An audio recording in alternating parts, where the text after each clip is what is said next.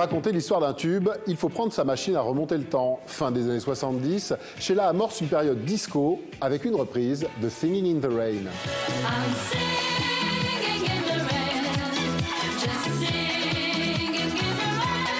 C'est pas quelqu'un qui va dans les discothèques.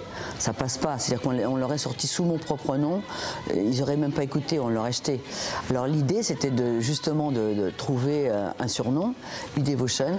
Et voilà comment c'est sorti. Et quand c'est sorti, on a sorti ça sous le nom d'un groupe. C'est passé en radio et aucun programmateur n'a reconnu ma voix.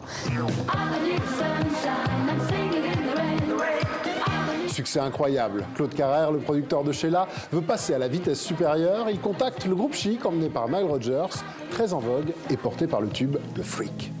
Je crois que le fait d'avoir pris une européenne, pour eux, d'abord, ça leur ouvrait un marché qu'ils n'avaient pas du tout. Et puis, euh, ils, trou- ils trouvaient que c'était peut-être intéressant.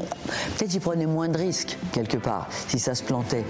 Galaxy, you can trust everyone that you meet. Nile Rodgers propose alors Spacer à l'équipe de Sheila. Étonnamment, le tube ne ressemble pas à ce que le producteur et la chanteuse imaginaient. Euh, Carrère voulait un disque disco, il voulait la suite. Et euh, Nile a dit non, non, il n'en est pas question. Il m'a envoyé Spacer. Ce qui m'a surpris le plus, c'est la tonalité. Je l'ai appelé, j'ai dit Ah, Nile, c'est une, la chanson est magnifique, mais c'est une catastrophe, tu t'es gouré de tonalité.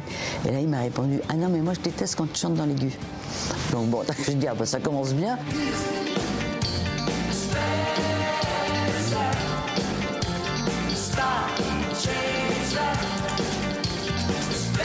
Sheila enregistre le titre en phonétique. La chanson venue des États-Unis finit par sortir et se propage à vitesse grand V. Spacer devient un tube international pour l'ex-petite fille à couette. Le disque King of the World est une pierre angulaire dans sa carrière. Cet album-là m'a ouvert le monde. C'est-à-dire que moi, je suis partie voyager partout.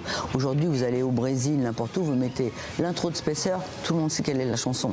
Et 40 ans après, le tube reste un incontournable dans les concerts de Sheila.